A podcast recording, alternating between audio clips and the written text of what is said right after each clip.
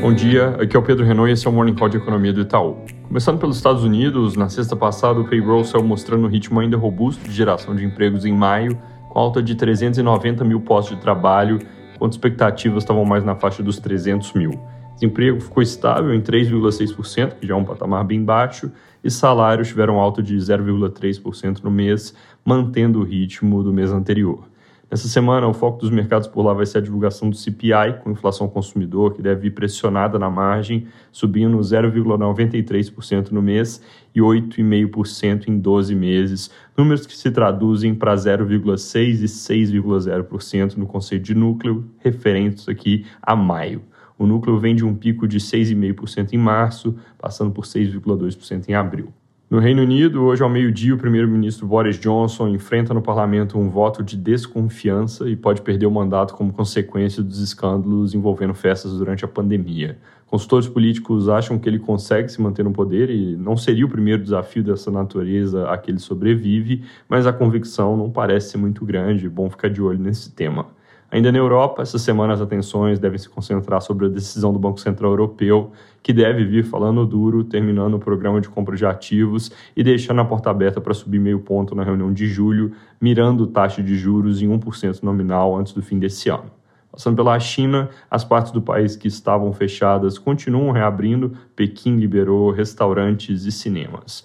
O PMI Caixin de Serviços saiu com alta de 36,2 pontos em abril para 41,4 em maio, uma melhora forte, mas um nível ainda fraco e com aumento abaixo do consenso, que era alta para 46 pontos. Essa semana também saem alguns dados importantes por lá, com números de comércio exterior, inflação e crédito.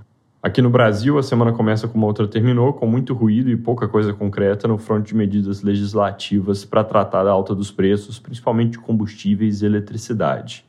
No Senado, o Fernando Bezerra, relator do PLP 18, promete concluir parecer até amanhã, possivelmente com mudanças que faria o texto voltar para análise da Câmara depois de aprovado no Senado. Estados pressionam por alterações que reduzam a perda de arrecadação, entre as propostas eles trazem a possibilidade de tirar gasolina e energia elétrica dessa redução de ICMS. Isso é algo que reduziria muito o quanto eles perdem de arrecadação, mas com um problema meio óbvio, que é que também reduziria em muito o efeito do projeto sobre a inflação. Então, seguindo esse caminho, o texto perderia bastante apelo. Lembrando, se aprovado, esse projeto tem boas chances de ser judicializado, então até esse ponto aqui não dá nem para ter clareza se sai do papel, nem em que formato realmente seria implementado. Fato é que o tema está no centro das atenções, jornais reportam pressão dos partidos de centro para se encontrar uma solução para reduzir a pressão inflacionária e outras opções estão circulando por aí, como o uso de uma PEC para financiar com créditos extraordinários a zeragem de algumas alíquotas até o fim do ano, ou, alternativamente, fazer subsídios com valores mencionados na imprensa entre 20 a 25 bilhões de reais. Lembrando também, PEC é um instrumento mais complicado de se passar e mais perigoso, no sentido de que o escopo pode ficar mais amplo e o buraco resultante bem maior. Na semana passada se falou em alguns momentos sobre a possibilidade de fazer um estado de calamidade. Isso, por enquanto, parece estar sendo descartado, pelo menos é o que é reportado nos jornais dos últimos dias. Em paralelo, ainda nesse tema, a Câmara deve analisar e tem boas chances de aprovar o projeto que passou no Senado de devolução antecipada de tributos recolhidos indevidamente na conta de luz. O grosso disso diz respeito à incidência acumulada de CMS e PiscoFins, e tendo a aprovação no Congresso, esse projeto deve ajudar a impedir reajustes fortes no decorrer do ano, com potencial para tirar algo perto de 0,3 pontos das projeções de inflação para 2022.